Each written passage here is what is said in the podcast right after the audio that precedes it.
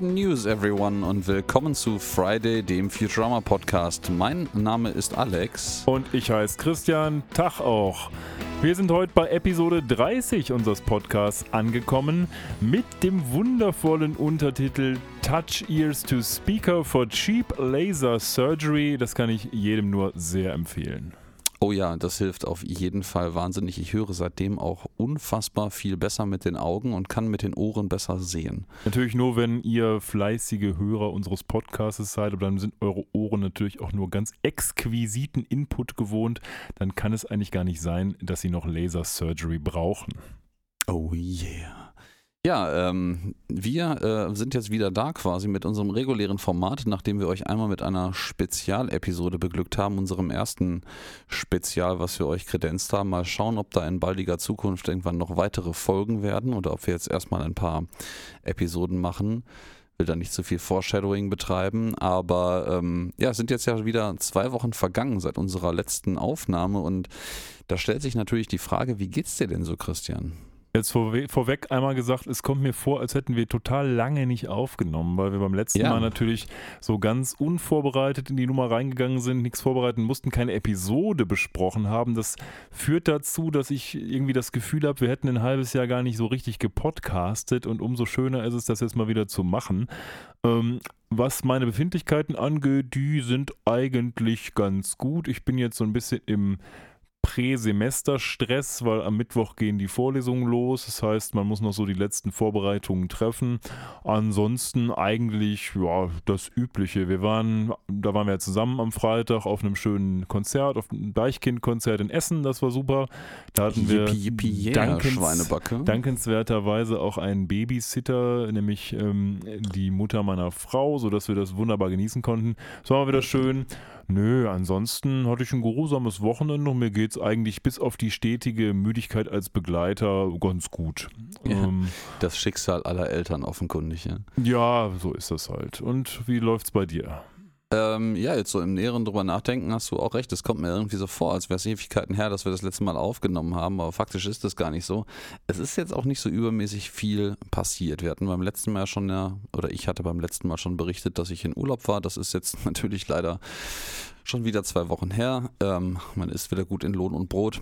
Und äh, ja, das, ähm, es passieren dann ein paar Sommeraktivitäten, soweit das Wetter es jetzt noch zulässt. Aktuell ist es ja noch sehr, sehr sommerlich draußen. Ich war jetzt mal abseits von dem von dir erwähnten äh, Deichkind-Konzert, wo wir beide waren, auch am Wochenende noch auf einer Kajaktour hier auf der Ruhr.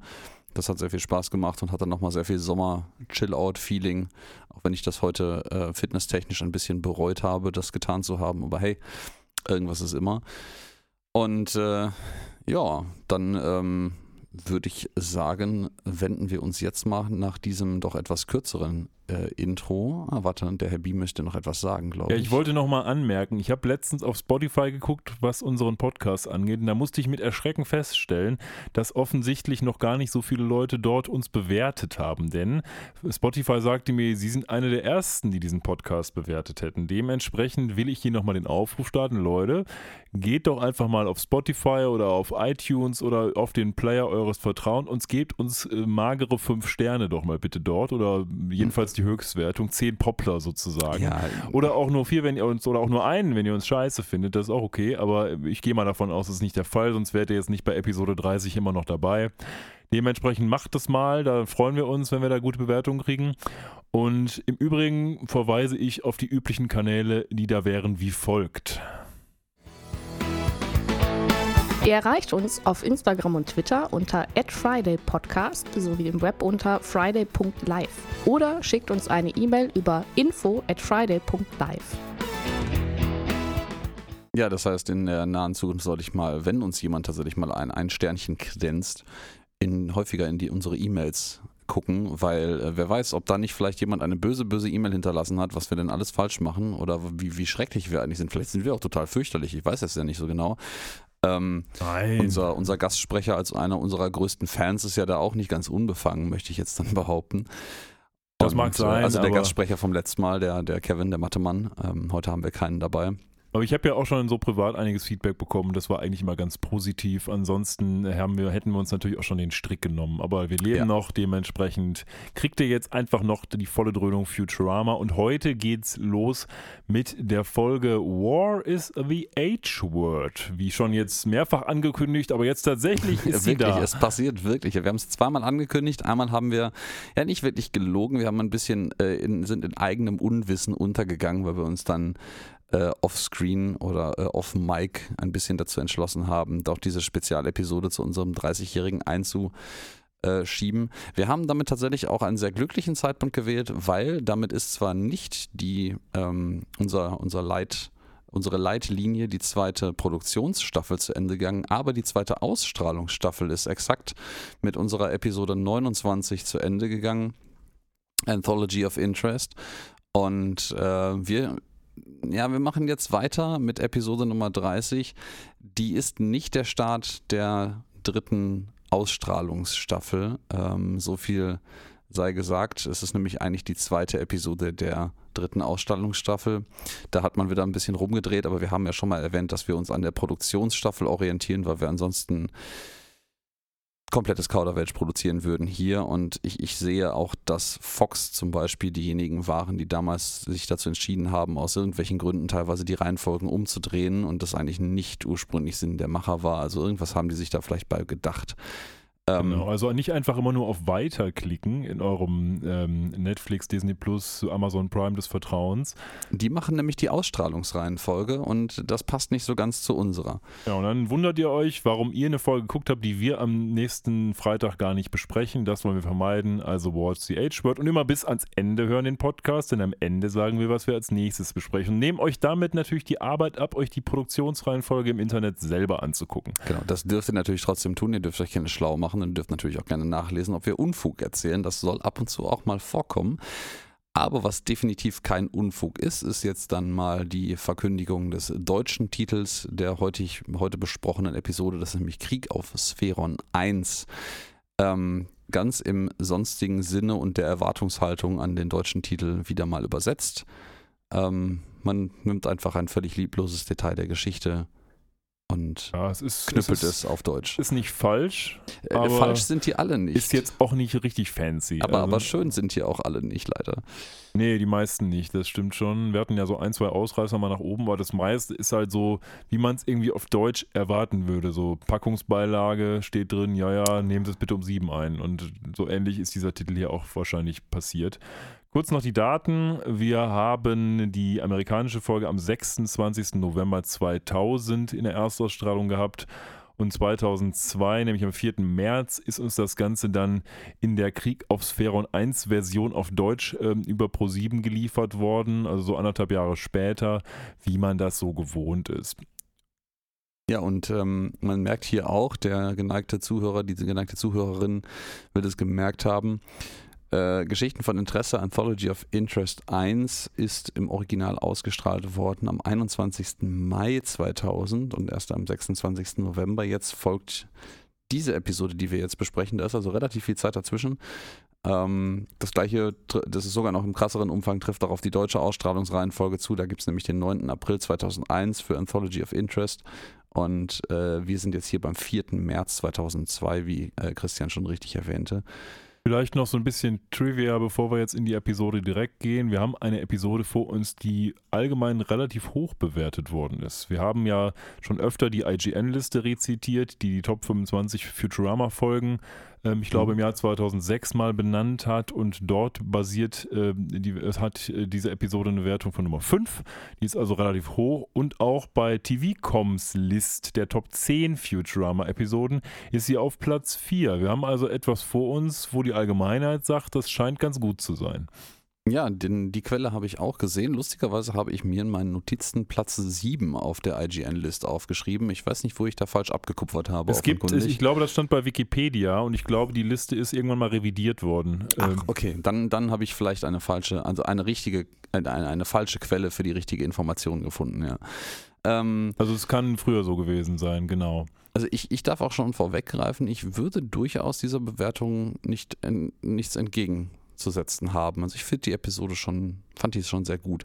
Ähm, Das war so eine Episode, die ich verortet hatte unter die super gut, weil ich die irgendwie im, im Kopf von damals noch hatte, als, ja, das ist, spricht mich irgendwie an, auch als Fan von Starship Troopers und sowas. Ähm, da habe ich immer gedacht, das ist eine ganz tolle Episode. Ich nehme jetzt noch nicht vorweg, was ich dann am Ende darüber denke, aber äh, als ich sie jetzt gesehen habe, beziehungsweise kurz vorm Sehen, habe ich richtig darauf hingefiebert, weil ich mir dachte, geil, mal so eine, so eine richtige Klopper-Episode. richtig mit jetzt. Schmackes, ja.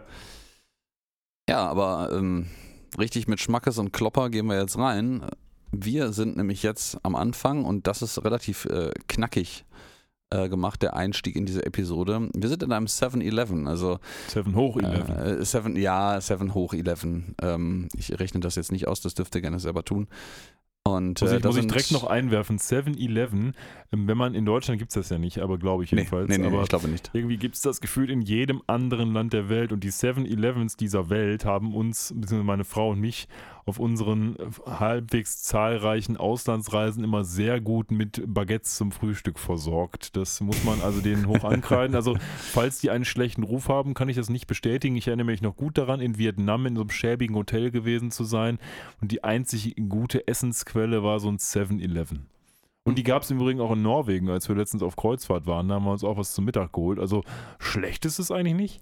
Das ähm, ist ja alles immer sehr relativ. Ne? Man sieht das immer so aus der, aus der, äh, zumindest wir, aus der, aus der deutschen mitteleuropäischen Brille.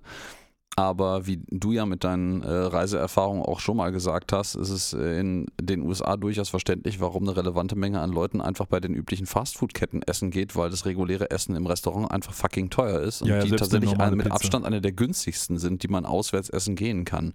Ja, ich habe ja schon Ja. mal davon berichtet, wie wir von Cheeseburgern und Salat bei Mc's gelebt haben in den USA. Weil es einfach das Billigste war und was sich trotzdem satt gemacht hat. Und ehrlich gesagt, äh, damals waren wir halt auch noch ein bisschen schmalspuriger, was das Geld angeht, unterwegs. Da machst du es dann einfach, ne? ja, ja, ja, good old times. Ja. Ja, aber schön war es trotzdem.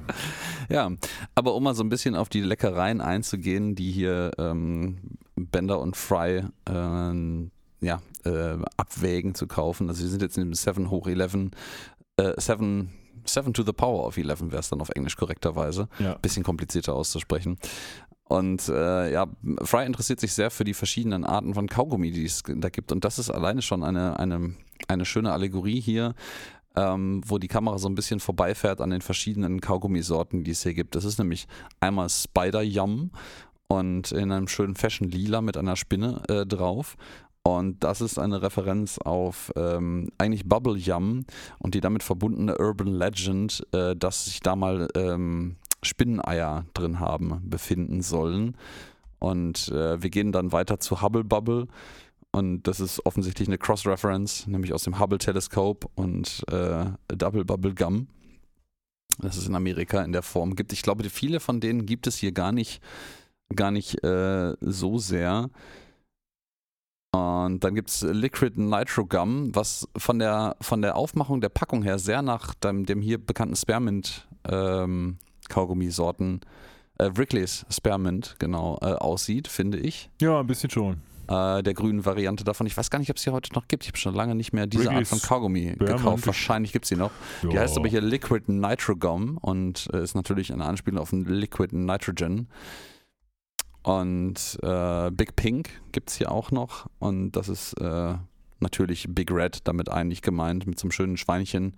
Das erinnert mich so ein bisschen an diese Warner Brothers äh, Comic. Wie hieß das dumme Schweinchen nochmal? Stimmt, boah, ich weiß nicht. Die Warner Ähm, Brothers Sachen Looney Tunes, ne? Ja, sowas in die Richtung. So ein dickes Schweinchen, was halt äh, dieses Big Pink äh, Kaugummi gerade zu einer Blase äh, Ich bin bläst. auch, äh, tatsächlich soll dieses Big Pink ja die Power haben, quasi zum einen deinen Atem frisch zu machen und ihn nach zum anderen nach Schinken riechen zu lassen. Ja, genau, das, äh, das ist auch die Wahl, die ähm, Fry jetzt trifft, sagt so, wow, es, äh, es ist großartig und es macht deinen Atem äh, ham, ham fresh, also Schinken frisch. Ich frage mich ja ernsthaft, ob es in Amerika zum Beispiel Leute gibt, die das richtig gut finden. Das könnte ich mir sogar vorstellen.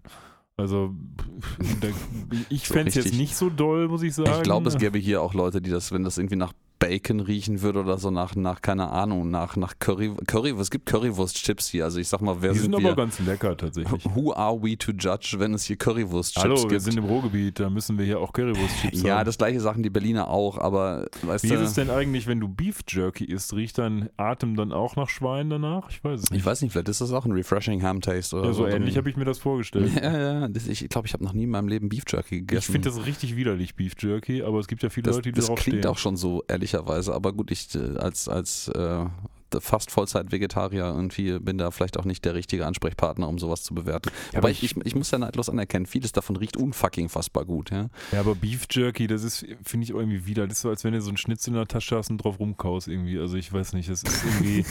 Also, Das, ein Schnitzel in der Tasche hast und du kaust, kaust du dann in der Tasche auf dem Schnitzel rum oder nee, kaust also du dass es der quasi Tasche so rausnimmst und dann einfach mal so einen Streifen Ah, Schnitzel in ja, den Mund nimmst. Nom, nom, nom. Das ist äh, Ähm, weiß ich nicht, ob das so Das, gut das ist. äh, erinnert mich an so Bilder von, von, von einfach Menschen, die irgendwie so eine, so eine, so eine Fleischwurst einfach irgendwo in der, in der, in der, in der Jackentasche haben oder sowas. Ähm, Ja. und die dann rausholen und da genüsslich reinbeißen. Am besten noch irgendwie in der Bahn, weißt du? Das, ist erinnert so, mich an die Mortadella-Frau, bei die ich irgendwann mal einst beim Essener Wasserturm beim Rewe, das gerade umgebaut wird, in der Kasse gesehen habe, die ausschließlich irgendwie fünf Pakete weißen Toast und zehn Pakete billige Mortadella gekauft hat.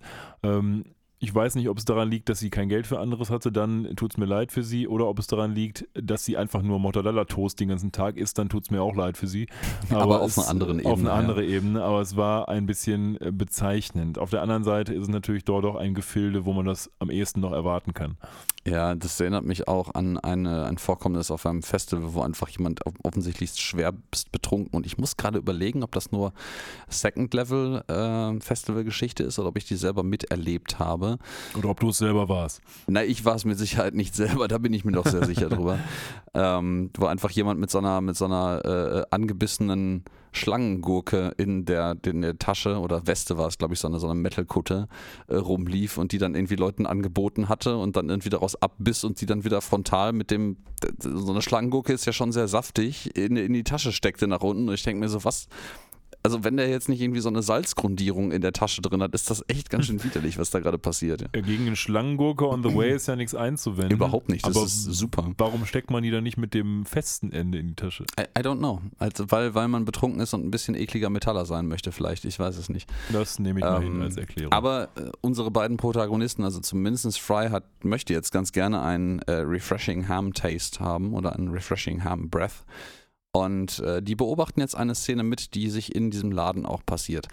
Ähm, die sich in diesem Laden ja, auch passiert. die sich in diesem Laden auch passiert. Es kommt wo, nämlich, Wo passiert, ja. es, es kommt nämlich ein, ein Military Weird. Guy an. Genau, in- es sieht auch von den, ich bin, bin nicht sonderlich bewandert in so Militärabzeichen, aber das sieht irgendwie schon nach einer etwas höher dekorierten Person aus.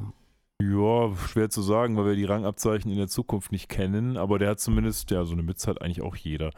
Also der hat so eine Art von, ja, so, so, drei Streifen an der Seite.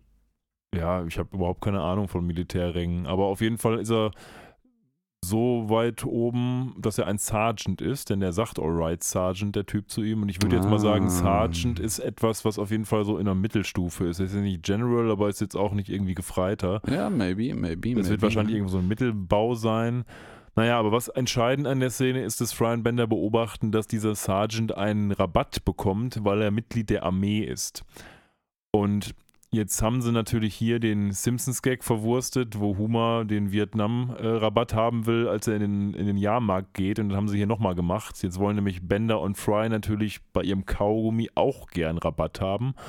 Ja, und sagen einfach, hey, hey, was ist denn hier mit den 10% Rabatt, die der gute Sergeant da bekommen hat? Die wollen wir jetzt auch mal haben.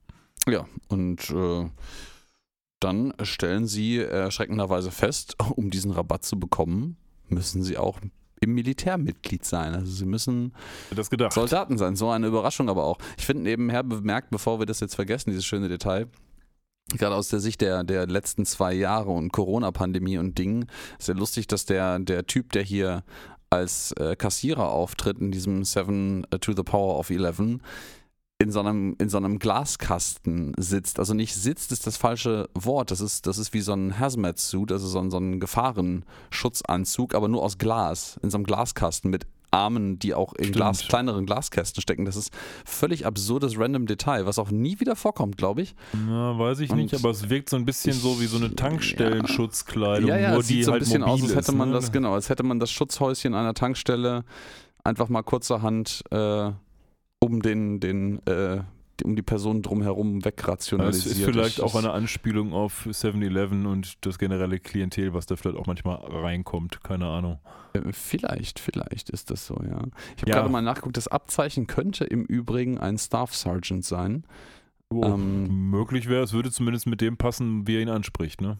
Äh, ja, Sergeant müsste nämlich eigentlich, eigentlich drei solcher Spitzen sein mit einem äh, ohne Strich drunter. Und das sind ja zwei solcher Spitzen mit einem Strich drunter. Und das gibt es hier in der Auflistung, die ich finde, gerade nicht. Ähm, vielleicht vertue ich mich auch. Wenn ihr da unsere geneigten Zuhörerinnen und Zuhörer äh, vielleicht mehr Infos zu habt, dann äh, sagt das mal Bescheid. Aber ja, jedenfalls. Bender mokiert sich hier noch sehr schön darüber, dass es ja ähm, Diskrimination, Di- Diskriminierung der höchsten Stufe sei. Ja, nämlich Dass die, man- die ihn betrifft. Die, die ihn betrifft, nämlich, genau, also quasi alle, alle Formen der Diskriminierung, also alles ist Diskriminierung für ihn, sobald es gegen ihn geht. Und ähm, ja, dann äh, schmieden die beiden im Auftakt der Episode kurz und bündig einen Plan. Naja, was macht man halt einfach so? Man, man lässt sich halt als Reservist für die Armee eintragen. Und äh, die beiden schnallen, schnallen halt auch relativ schnell, dass es halt auch einfach nur man diese Rabattmarke oder diesen Rabattausweis dann direkt ausgehändigt bekommt und sich dann wieder austreten lassen kann, sodass halt irgendwie man dann auch gar kein Risiko mehr trägt und diese Marke offensichtlich behalten darf. Das sagt ihnen der Typ dann ähm, bei dem Rekrutierungsbüro. Ich habe keine Ahnung, wie ich das ja, nennen ich soll. glaube, das heißt tatsächlich, also ja, Ähm, das ist so ein ganz typisches Büro, wie es das, glaube ich, in Amerika ganz häufig gibt, wo einer sitzt von der Army und sagt, jojo, wollt ihr hier euer Leben verpfänden? Und dann unterschreiben Ja. die und gut ist. Ne? Aber da wollen wir jetzt, da in die Szene will ich jetzt gar nicht so, so schnell reinsteigen, weil da gibt es ein paar wunderschöne Details, die man noch ähm, darlegen kann. Ja, nachdem die beiden jetzt aus dem 7 to the Power of 11 rausgeflogen sind, schmieden sie diesen Plan jedenfalls und denken so, boah, wir bezahlen doch nicht den vollen Preis für Kaugummi. Was wollen, was, wer sind wir denn? Also wir sind natürlich besser als das und wir müssen mindestens unseren 5% Discount bekommen. Auf was sind das, 40 Cent oder so, die dieses Kaugummi kosten sollte? ja, wahrscheinlich. Ähm, und ja, dann sind sie beim Earth Army Recruiting Center, genau so heißt der Bums nämlich. Ähm, Mit einem schönen Poster vor der Tür. mit einem wunderschönen, wunderschönen Poster. Join the Army. What are you, chicken? Bock, bock, bock, bock, bock. Steht Wobei da ich sagen muss, lautmalerisch quasi das, drauf. Das Bild, was dieses, ähm, was dieses Plakat schmückt, da ist nur so ein, so ein Gefreiter drauf, der ziemlich hohl guckt. Also das spricht mich jetzt weniger an. Ich hätte jetzt gedacht, da ist dann irgend so Uncle Sam drauf oder sowas. Äh, äh, Das ist völlig richtig. Was ich eher spannend finde, ist, dass dieses gesamte Gebäude in so einem Grün gehalten ist und nicht so einem gedeckten, dunklen Tarn Military Grün, sondern fast so einen kompletten Neongrün in verschiedenen Farbtönen. So, ja, tatsächlich so Ähm, Waldgrün das- irgendwie, ne? Das ja. wirkt irgendwie alles ein bisschen, bisschen cheap, so ein bisschen billig auch. ja, so wie die Earth Army auch vielleicht agiert, aber dazu kommen wir dann später. da, da greifst du schon weit vor, aber Unrecht hast du nicht. Ähm, ja, und ähm, wie ich äh, verlauten kann, lassen kann, im äh, Audiokommentar wird auch schön darüber sich mokiert, dass man nämlich eine ganze Menge dieser schönen Plakate, dieser Army-Plakate als Ausstaffierung diverser Räumlichkeiten in Auftrag gegeben hat, um die quasi dann im Design der Episode einzusetzen, anwenden. Und dass davon echt nur ein paar und auch nur eine Sekunde oder eine, eine halbe Sekunde lang gezeigt werden, auch wie dieses eine Ding. Also das kann man in der Zeit, wo die Szene eigentlich läuft, kaum komplett lesen. Und dann ist es auch schon wieder weg, weil wir dann jetzt gleich direkt in das Gebäude einblenden und sehen, wie Fry und Bender sich da ähm, auf äh, Enlist, nicht für En Enlist, also für die Armee einschreiben, Einschreiben. lassen wollen. So. Ja, Ja. aber ich, ich, ich finde, ich mag dieses Schild immer noch. What are Ja, you, das ist auch gut. chicken? Wir haben aber gleich drin auch noch interessante Schilder. Also Ja. gehen wir mal Da hängen noch, da hängt noch ein viel, viel schöneres. Tür Ja. können wir erstmal gehen. Da sehen wir nämlich als erstes den Employee of the Month. Ja, die Earth Army Employee of the Month Bild, wie man das so klischeehaft aus Filmen kennt. Und was ist es, Christian? Ja, es ist so ein, so, so ein Rollsarg mit einer amerikanischen Ja. Flagge drauf. Also letztendlich, ja, der Employee of the Month ist halt einfach nur ein, ein Dead Ein, Man. ein toter Soldat. Und das ist, das ist schon sehr düster. Also da sind wir wieder bei unserem Dystopie-Vibe, ja. Ja, ist Der, der ist natürlich, sehr subtil eingebaut, weil man das quasi nicht mitbekommt, aber das ist schon, es ist schon düster. Ja, das in der Tat, aber es ist vielleicht auch einfach nur ein bisschen Militärkritik, ne? Also das Äh, Die gibt's ja, die gibt's ja ja, unterschwellig Episode- all over the place in dieser genau, Episode. darum ne? geht es ja so. auch in dieser Episode. Also das fängt hier jetzt schon an. Auch wie das Ganze ausstaffiert ist hier, wie du schon richtig sagtest, es sieht alles ein bisschen ärmlich aus. Die Dudes, die da alle stehen, die sehen auch ein bisschen hohl aus. Also tatsächlich lässt jetzt schon alles darauf schließen, es ist vielleicht nicht die klügste Idee, sich hier einzuschreiben. Nee, das äh, stimmt äh, völlig. Und äh, auch tatsächlich das Plakat, was draußen hängt, finde ich, ist schon so ein, wenn man könnte, man kann es mit ein bisschen gutem Willen auch schon als eine Art Militärkritik interpretieren, weil dieses so, diese einzige Argumentation auf dem Plakat, um der Armee beizutreten, ist ja faktisch so, was denn? Bist du etwa ein Feigling? Genau. und ja. dann ein bisschen, ein bisschen imitieren und herausfordern. Also so ein bisschen so wie diese Pöbeleien in der Schule mehr oder weniger wirkt das auf diesem Niveau. Und so, komm, jetzt geh doch, du traust dich doch nicht, mach doch. Spontan Ja. erinnert mich das irgendwie total an Zurück in die Zukunft, wo sie den Marty McFly immer, ah, are you a chicken? Und dann rastet er immer aus, weil wenn sie ihn dann beleidigen, dass er irgendwie ein Feigling ist. Aber genau das ist es ja bei vielen. Ja, du hast ja gar nicht gedient und bla bla bla. Ja, also, ja, genau, genau, genau. weiß ja. ja. gar nicht, worum es im Leben geht. Ja. Und ähm, jetzt ähm, stehen unsere beiden Protagonisten einem äh, vermutlich wieder Sergeant äh, gegenüber oder er sitzt ihnen gegenüber jedenfalls. Äh, der hat nämlich das gleiche Abzeichen in allerdings einer anderen Farbe. Das könnte natürlich auch eine Bedeutung haben. Äh, auf der linken Schulter in diesem Fall und nicht auf der rechten Schulter, wie der andere Kollege. Nämlich, ist auch ein bisschen äh, anders akzentuiert. Also die, diese beiden oberen Streifen sind irgendwie weiter entfernt. Keine Ahnung. Ja, also die Reihenfolge und die Anzahl der. Ach, guck mal, er hat auch zwei untere zwei Streifen. Das unter, ist also er hat eigentlich vier noch. Streifen. Wahrscheinlich ist das irgendein so ein General oder so. keine Ja, Ahnung. Aber warum Ahnung, sitzt der in so einer Bude? Macht ja auch keinen Sinn.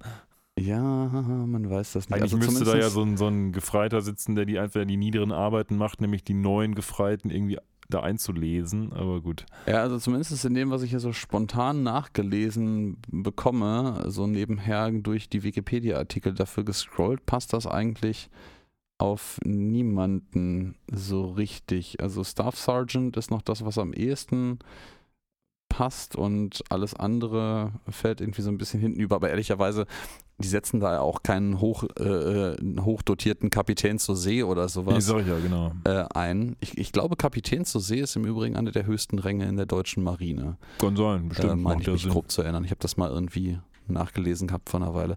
Naja, aber jedenfalls, ähm, ja, die beiden äh, stehen halt da und die witzeln halt die ganze Zeit rum. Ne? So, ah, wir sind hier, um, weil wir, wir lieben unseren Planeten und wir wollen ihn verteidigen, hö, hö, hö, und lachen halt irgendwie die ganze Zeit so, hey, wir wissen alle, was irgendwie hier läuft.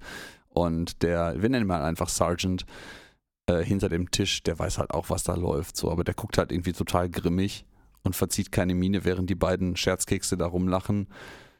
Und man dann so, hier, ihr Patrioten, unterschreibt hier und ihr bekommt dann sofort eure Rabattkarten Ja, der weiß, wie es läuft. Das. und äh, erklärt ihnen dann auch direkt, nachdem sie nachfragen, äh, direkt, dass sie natürlich sich direkt wieder ausschreiben, also ex, nicht exmatrikulieren, ist ja keine Universität, aber direkt wieder austragen lassen können aus der Reservistenliste.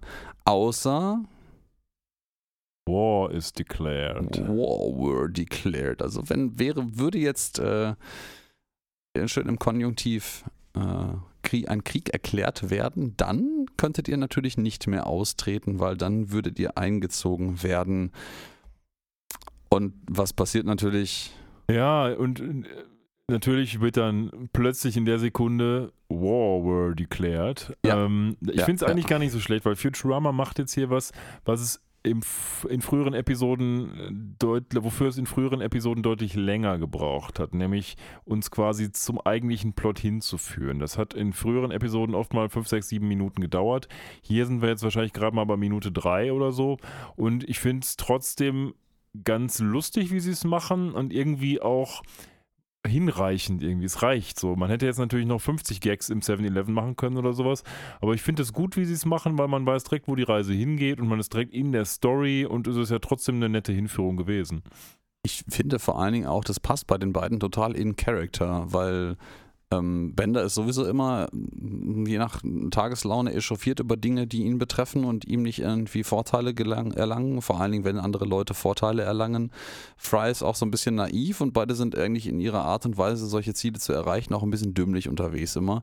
Von dem her passt das halt. Ich sag mal, realistisch betrachtet, ähm, hätten sie das zehn Minuten vorher gemacht, wenn sie zehn Minuten früher auf die Idee gekommen, zu jedem beliebigen anderen Zeitpunkt, wäre das auch eine total ähm, legitim und risikobefreite Maßnahme gewesen, weil sie ja quasi sich, wahrscheinlich hätten sie direkt bei dem gleichen Sergeant einfach auch unterschreiben können, dass sie jetzt wieder raus wollen. Klar. Und sie haben halt einfach den denkbar beschissensten Zeitpunkt erwischt, was halt wiederum unterstreicht, dass die beiden auch insbesondere Fry ganz schöne Pechvögel sind. Um auch nochmal zu unterstreichen, wie schnell das in dieser Episode ging. Wir sind jetzt immer noch dabei, die, die Pre-Credits, also quasi wer, das, wer der Regisseur war und sowas, abzuhaken. Die laufen noch. Also die waren richtig schnell diesmal mit der Story Äh, hinführen. Ron Hugert war es in diesem Fall, Ja. äh, der jetzt gerade eingeblendet wird, wo ich glaube, das ist auch der letzte tatsächlich äh, in, der, in der Liste. ja, aber jetzt der- trotzdem Kudos für die Schnelligkeit. ja, South Street Spaceport eingeblendet wird, wo jetzt auch schon, wer ihn überrascht ist, die Nimbus natürlich vor, kann man Anker sagen? Also die ist da jedenfalls festgemacht, liegt und äh, die tapferen Recken der Armee einsammelt, um in den Krieg zu ziehen. Wir wissen immer noch nicht wohin, wir wissen immer noch nicht warum.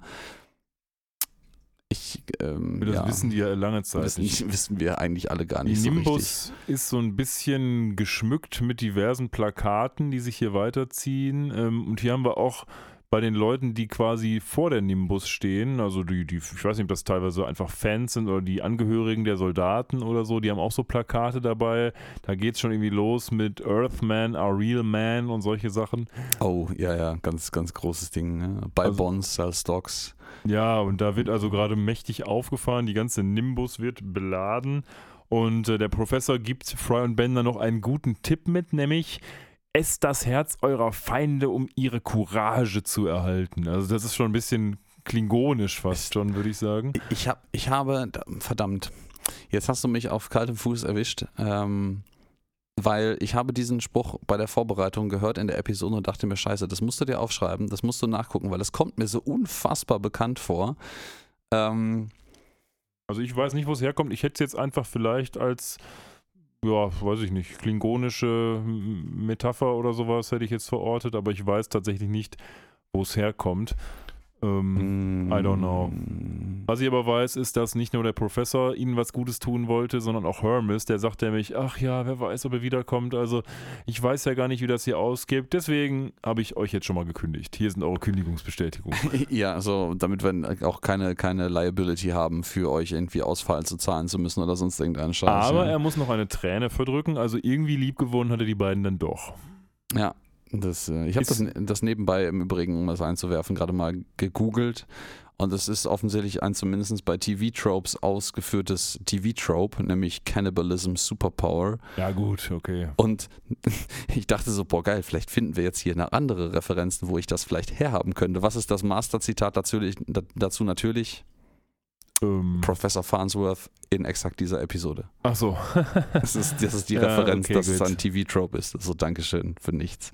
Ja, Ja. wer auch nicht fehlen darf, wenn die Nimbus da ist, ist natürlich der Kapitän der Nimbus und der quasi erste Mart der gesamten Federation Dupe, nämlich Sepp Brannigan, der ist wieder am Start.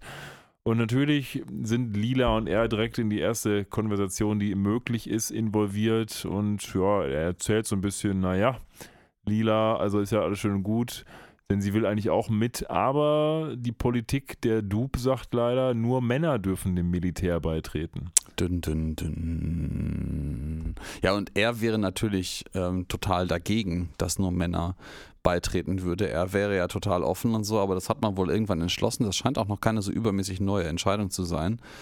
Aber ähm, man hat das wohl gemacht, nachdem ähm, ja, man, man tödliche Verletzungen bekommen hat durch äh, knapp geschnittene Kleidung und deren damit einhergehende Ablenkung der männlichen Besatzung und Soldaten und äh, durch auch äh, völlig harmloses äh, Zwicken, glaube ich, sagt er im Wortlaut. Also doch schon durch angeblich völlig harmlose sexuelle Übergriffigkeiten, die natürlich problematisch wären, ähm, Nicht, weil sie nicht erlaubt wären, sondern weil dann halt Stress passiert. Also es ist alles ein bisschen verkehrt, was er da so erzählt. Ja, und passend dazu gibt es auch ein Propagandaposter, was die findigen Zuhörer, Zuschauer schon auf ähm, Instagram bei uns gesehen haben. Zuhörer und Zuschauer, das ist eine spannende Kombination. Also normalerweise sage ich ja immer aus Versehen Zuhörerinnen, Nee, äh, Zuschauerinnen Absicht, und das war Zuschauer. Absicht, weil auf, auf Instagram musst du natürlich zuschauen und nicht zuhören. Ah. Ähm, aber hier muss man zuhören und nicht zuschauen. Du brauchst also beide Qualifikationen, um das jetzt, was ich anführen wollte, zu kennen, denn du musst erstmal auf unser Instagram-Account, auf unseren Instagram-Account geguckt haben und dort das Plakat gesehen haben, was wir gepostet haben,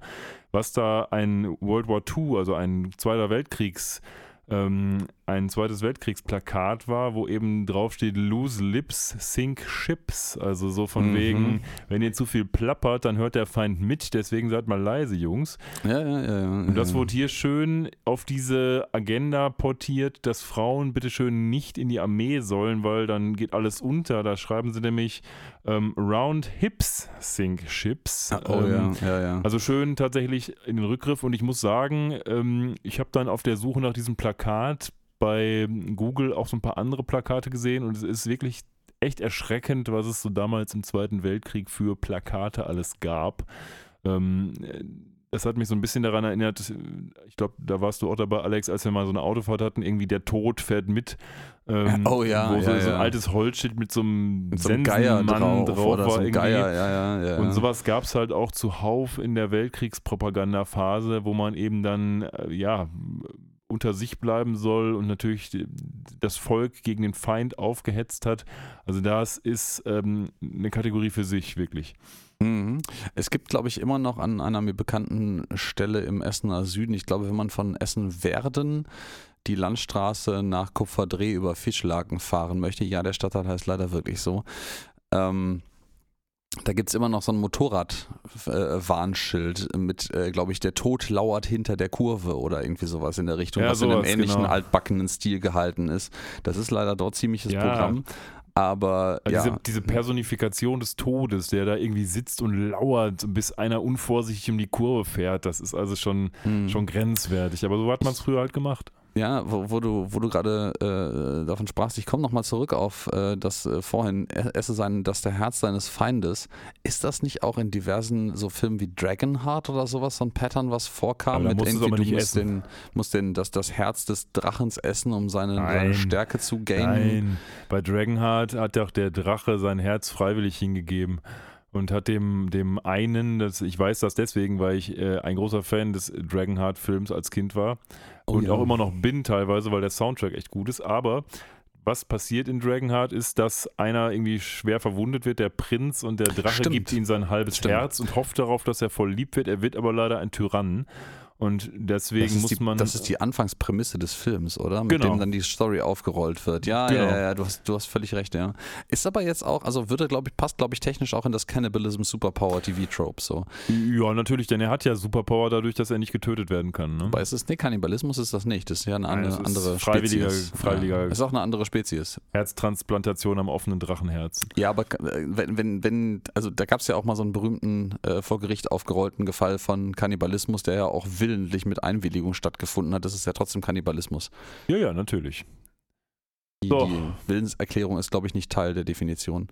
Jetzt gehen wir mal zurück hier zu Nimbus und äh, Sepp Brannigan, denn jetzt ist die Nimbus komplett beladen und hebt ab und zwar relativ schwankend und auf geht's Richtung Feind, aber den Feind und wo es überhaupt hingeht, wissen die ja noch alle gar nicht. Deswegen versammelt Sepp Brannigan und Kiff ist auch auf der Bühne all seine männlichen Soldaten, um ihnen dann zu sagen, so Jungs, ihr habt Glück, bald geht's in den Krieg und zwar als echte Patrioten werdet ihr für die Erde kämpfen und soll Ja. sie jetzt so ein bisschen aufklären, wo es denn hingeht. Und steht an dieser Stelle auch vor einer gewaltigen äh, Flagge, nämlich der, der, der Erdenflagge, was faktisch halt einfach die amerikanische Flagge ist, mit den, den Sternen ersetzt durch äh, eine Weltkugel. Genau. Was sehr schön ist, weil ich mich erinnere, repräsentieren die Sterne in der amerikanischen Flagge ja die Anzahl der aktuell existierenden Staaten. Ja. Und die Streifen sind die Anzahl der Gründerstaaten. Mhm. Ähm, ich glaube, es sind 13 und 52, wenn ich mich nicht ganz vertue. Irgendwie Weiß ich sowas im Dreh rum. kann sein. Ähm, ja, jedenfalls steht er davor und ich ähm, äh, struggle gerade so ein bisschen nachzulesen, weil ich weiß, das ist eine Anspielung auf einen Film. Und zwar aus einer Szene aus dem Film Patton von 1970, wo es eine ähnliche ähm, Szene gibt. Der heißt ja auf Deutsch auch Patton Rebell in Uniform. Ähm, ich würde aber auch sagen, dass das vielleicht auch ein TV-Trope ist, dass halt der, der Sergeant oder der Militäranführer vor einer riesigen flatternden Fahne eine Ansprache hält, um die ähm, Jungs in diesem Falle einzuschwören auf das, was jetzt kommen mag. Aber dieser aber, Film betraf dann wahrscheinlich den Vietnamkrieg, ne? Ich, aus der Zeit würde ich es jetzt gerade vermuten. Ich habe es jetzt nicht so detailliert nachgelesen. Aber ja, und äh, als Unterstützer kommt jetzt natürlich dazu der Präsident der Erde, Richard M. Nixon. Ja, ganz erstaunlich eigentlich, dass der Präsident der Erde auf dem einzigen Schlachtschiff, was sie in den Krieg schicken, ist, ne? Eventuell, ja. ja. Äh, Patton zählt, äh, spielt im Übrigen während des Zweiten Weltkrieges. Aus der Sicht eines US-Generals. Ich habe es gerade so aus dem Auge. Zweiter Weltkrieg, dann kann es aber nicht 1970 sein. Äh, natürlich. Der Film ist von 1970. Ach so, ich dachte, der spielt 1970. Nein, nein, er spielt okay. nicht 1970. Er ist rausgekommen 1970 und äh, spielt zur Zeit des Zweiten Weltkrieges aus amerikanischer Sicht. Ah, okay. Ja, genau. Und ähm, ja, Richard M. Nixon, der, wie du richtig bemerkt hast, völlig überraschenderweise an Bord des Kriegs einzigen, des einzigen in die Schlacht äh, ähm, ziehenden Kriegsschiffes im Übrigen ist, ähm, präsentiert jetzt den Plan. Und eigentlich ist der, der, der, Plan ist totale Kacke von Anfang an bis Ende. Ne? Fachbegriff, wir wissen das vom letzten Mal. Ähm, weil er sagt dann selber so, ey, das ist ein Planet, den wir jetzt angreifen wollen, ohne irgendwelche natürlichen Ressourcen oder strategischen Wert. Habt ihr irgendeine Frage? So, und. Also ich muss sagen, also in, du hast ja völlig recht, der sagt denen jetzt quasi, ey, das ist eigentlich ein Stück das Feld, der bringt überhaupt nichts. Übrigens, ähm, wir wissen auch gar nicht, ähm, wer die sind. Und aber eins war, ist ganz klar, die hassen euch. Und deswegen müssen wir die jetzt platt machen. Und das finde ich ist etwas, was auch wunderbar in die heutige Zeit passt, weil das einfach etwas ist, wo, wo ich mir denke, man sieht in der ganzen Welt heutzutage diese, diese Art von anstachelndem Antagonismus von einzelnen Personen, die sich mit solcher, jetzt vielleicht nicht ganz so blöd, aber im, im Kern ist es ja genau das, das was halt hier passiert. Eine, eine Überzeichnung der Realität. Ja, einfach, ja, aber ne? letztendlich, selbst wenn man es noch mit ein bisschen Propaganda und ein bisschen mehr anreichert, im Kern sehen wir hier bei Futurama genau das, was heutzutage immer noch passiert, nämlich, dass die Leute einfach mit für, für dumm verkauft werden und dass sie losgeschickt werden für irgendwas, wo sie am Ende des Tages gar keine Ahnung haben, warum sie das jetzt gegebenenfalls machen. Das sehen wir jetzt in der Ukraine, das sehen wir in vielen anderen Teilen der Welt. Und das ist eigentlich echt traurig, wie, wie sehr da Futurama jetzt hier den Finger in die Wunde legt und wie einfach das auch ist und wie klar sie das auch machen. Also die waren damals schon völlig up to date und damals waren ja eigentlich noch deutlich friedlichere Zeiten. Ne? Ja, du, das, ähm, äh, wo wir gerade schon ähm, von Zweiten Weltkrieg als an, als, als äh, ähm, Spielzeitpunkt des, des referenzierten Films gesprochen haben, es wird ja auch Hermann Göring, einem der, der führenden Nazis aus der Zeit leidigerweise auch zugesprochen, das Zitat oder zumindest der sinngemäße Ausspruch, dass das einfache Volk natürlich niemals äh, Krieg möchte.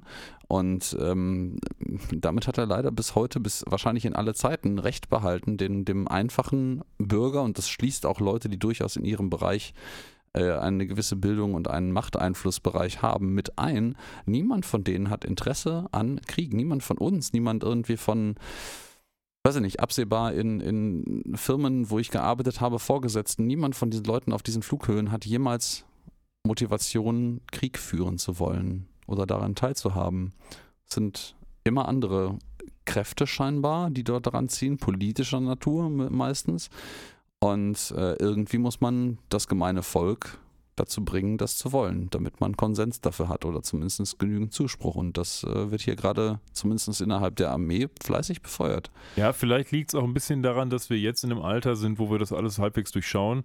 Ähm, äh, aber ich finde einfach jetzt gerade merkt man so an allen Fronten, wie krass es mit Propaganda ist. Wir leben natürlich auch in einem Desinformationszeitalter, klar, das ist nochmal härter als früher, aber man kann das egal ob man sich jetzt, was weiß ich, russisches, deutsches, ukrainisches, äh, englisches Fernsehen anguckt, die haben alle ihre eigene Art, die Leute zu bewegen. Und das ist so krass, äh, wie, wie, wie die Massen da mobilisiert werden. Mit sowas, wie sie es hier auch machen. Nur halt ein bisschen fancier, keine Frage. Aber im Endeffekt ist es genau dasselbe. Und das mhm. ist einfach, einfach der Wahnsinn, ne? Ja, auf jeden Fall. Also das, ähm, ich, ich habe auch Arbeitskollege von mir ist auch tatsächlich gebürtiger Russe und äh, der natürlich des Russischen mächtig ist und dementsprechend halt äh, sowohl ein bisschen die deutschen und englischsprachige Medien und russische Medien auch lesen kann und hören kann und hat auch sagt, das ist, also es ist, es ist totaler Schwachsinn. Es ist extrem schwierig, auch in der Mitte rauszufinden, was jetzt irgendwie so die Wahrheit besteht, ähm, weil auf beide Seiten natürlich sich nichts tun ne, mit, mit Propaganda. Ich würde jetzt ich aus so, also meiner Warte und Vertrauenshaltung deutschen Medien gegenüber würde jetzt keinem von denen irgendwie bewusste Desinformationen unterstellen, aber die haben ja auch quasi nur in Anführungsstrichen journalistische Quellen, auf die sie sich berufen können. Und wenn die halt ähm, be beschmutzt oder belastet sind, dann können die auch nichts daran ändern. Nee, und wir leben ja, ja jetzt gerade auch in einer Zeit, in den letzten Wochen und Monaten ging es den Öffentlich-Rechtlichen ja auch nicht besonders gut. Die sind ja auch skandalerschüttert, also dementsprechend schwierig. Ja, und äh, was du auch gerade sagtest, dass das Zeitalter der Desinformation, äh, was, was tatsächlich ich auf einem anderen Niveau eher, also zwar eher auf Ursachenforschung als einem Zeitalter der, des Informationsüberangebotes bezeichnen möchte, dass die meisten Leute und auch ich und mit Sicherheit auch du ähm, einfach völlig überladen sind mit der Menge an Informationen, die man in der Lage ist aufzunehmen. Ich meine, wenn du dir überlegst, dass jeder von uns irgendwie ein Gerät in der Tasche hat, was prinzipiell in der Lage ist, jede öffentlich Menschen verfügbare Information über Sachverhalte, über Dinge, über Ereignisse äh, abzurufen, ist das einfach eine Flut an Informationen, die man nicht verarbeiten kann und dass das natürlich leider muss man sagen, Tür und Tor öffnet dafür, Leuten mit vergleichsweise niedriger Medienkompetenz Falschinformationen unterzujubeln, ist wenig überraschend. Ja, sie würde ja theoretisch auch Tür und Tor dafür öffnen, dass man äh, sich alternative Informationen zu dem, was äh, der Propagandaapparat einem vorsetzt, holen kann. Aber das wird ja dann auch wieder blockiert von, den, von einigen Staaten. Also ja, ist ein schwieriges Thema. Wir wollen jetzt auch nicht zu tief einsteigen. Nee, ich, ich will da vor allen Dingen auch aus einem ganz, einem ganz einfachen Grund nicht mit einsteigen, weil halt gerade aus der ganzen, ganzen Querdenker-Szene, die irgendwie jetzt ja in, durch Corona entstanden ist oder und oder Aufwind bekommen hat, dieses informiert euch mal alternativ und macht mal eigene Recherchen, so einen ganz, ganz schwierigen Beigeschmack gekriegt absolut, hat. Ne? Absolut. So, und ja, das ganze Wort. Das ganze Wort Querdenker war früher ja eigentlich auch nicht so negativ konnotiert. Ähm, es ist ja eigentlich etwas, also früher früher hätte ich gesagt, das ist gut. Das ist so ein bisschen out of the box denken. Das Problem ja. ist ja nur, die Leute denken ja nicht out of the box, äh, sondern einfach nur. Äh, nee, die stecken das Gehirn in die Box und die Box ist echt klein. Und ja, lassen wir das. Ja, however. Ähm, äh, wir sind jedenfalls jetzt immer noch auf der Nimbus und äh, Sepp Brannigan und der ähm, äh, Präsident der Erde halten ihren Pep-Talk. Und, Pep Talk nennst du ja, das. keine Ahnung. Also nein, das ist nicht wirklich aufmuntern, was sie da tun und nicht irgendwie encouraging. Ja, eine, eine Art von Prep Talk. Sie ja, versuchen nämlich die zu, irgendwie zu preppen, aber das funktioniert ja, auch nicht. Das funktioniert auch nicht. So, das ist einfach. Wir wissen eigentlich gar nichts über die. Wir wissen nicht, wie sie sprechen. Wir wissen nicht, wie sie aussehen. But we can assume this. They hate us. Das ist jetzt genau nämlich das. Ja, ja. Die, nee, nee, sie, sie hey, stehen für alle. Wir, wir können nicht ganz sicher etwas annehmen, was ja alleine in sich schon sagt. Wir sind uns nicht hundertprozentig sicher sie stehen für alles, für das wir nicht stehen. So und ja, wir hinterfragen das jetzt gar nicht mal, weil das ist ja, so offensichtlich und, Schwachsinn. Und, und, genau das ist nämlich das, was ich vorhin meinte. Da, da, in der Ukraine sind Nazis, der geht mal hin und schlachtet die. Solche Sachen. Also die sind das, die sind das, was wir nicht sind und das ist schlecht. Ja, ja, und, und, die sind krass und die wollen nicht das, was ihr wollt. Deswegen wollen wir nicht, ja dass die da und sind. Und es gibt ja, ja, noch eine ganz andere Ebene. Sie stehen für alles, das, was wir nicht stehen, ist ja in, in sich nicht unbedingt schlimm. Also das heißt ja eigentlich, dass alles Andersartige schlecht ist. Und das ist ja, einfach auch an sich schon eine, eine, eine Prämisse, die so falsch ist. Ne? Xenophobie ist, glaube ich, das Stichwort dazu. Ja, nicht, ähm, muss ja nicht mal xenophob sein, kann ja auch, äh, Xenophobie würde ja, jetzt in dem Fall passt es, aber es kann ja genauso gut auf der Erde passieren.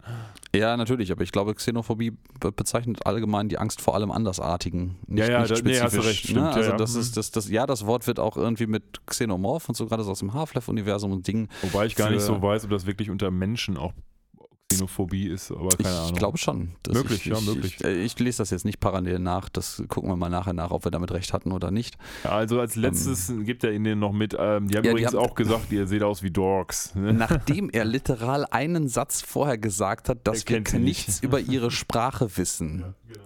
Ja, da, da, also. Es ist einfach völliger Bullshit-Talk. Ja, ja, aber natürlich ist es ein, ein, ein, ein comichaft wunderbar, eigentlich richtig schön überzeichnet, weil Bender dann auch, hey, was? Der hat gesagt, wir sind Idioten, den gebe ich es aber richtig und Fry hält ihn so demonstrativ zurück, weil er irgendwie random die Luft verprügeln möchte, ja, so. Ich finde es übrigens schön, dass die Bender die Doc-Tags, die sie jetzt alle tragen, so in sein Metall Die hat er vorne angeschweißt haben, gekriegt, oder, ja, ja, genau. Ich, ich frage mich, ob es da so, so eine rausgeschnittene Szene gibt, wo er das so in so einer mit so Rocky-Musik im Hintergrund irgendwie als Teil der Trainingssequenz, die jetzt nämlich kommt, die so angeschweißt kriegt und so richtig so, oh, hier, ja, dann Ja, die äh, haben, abgeht. jetzt, haben jetzt nämlich alle, also wir sehen jetzt so eine Trainingsmontage. Das erste, was wir sehen, sind ganz viele Typen, die jetzt üben, ein Zelt aufzuschlagen.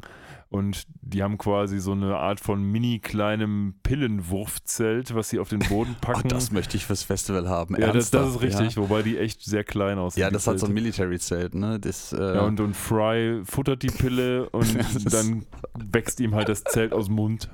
Es explodiert ist- sein Kopf nicht. es ist, es ist so schön. Ich mag diese Szene so unglaublich gerne. Es gibt, ich, ich weiß gar nicht, ob das irgendwie Memes hervorgerufen hat, aber es wäre auf jeden Fall meme-worthy, ja, das weil, stimmt. weil Fry halt einfach der einzige Dummbatz ist, der nicht zugehört hat und sich die Pille irgendwie für das Zelt in, in, in den Hals wirft und ein Glas Wasser hinterher kippt und dann das, das Zelt einfach in seinem Mund aufploppt und einfach so, er hat noch Glück, dass nur die Spitze von dem Zelt irgendwie noch in seinem Mund hängt und der Rest fröhlich draußen herumpimmelt. ja, absolut. Aber ähm, ja, das sind halt diese, diese grünen dreieckigen äh, äh, Dreieckszeltchen, also wie so, wie so ein Hexenhäuschen, Dach irgendwie, Spitzdach, äh, Spitzdach heißt es.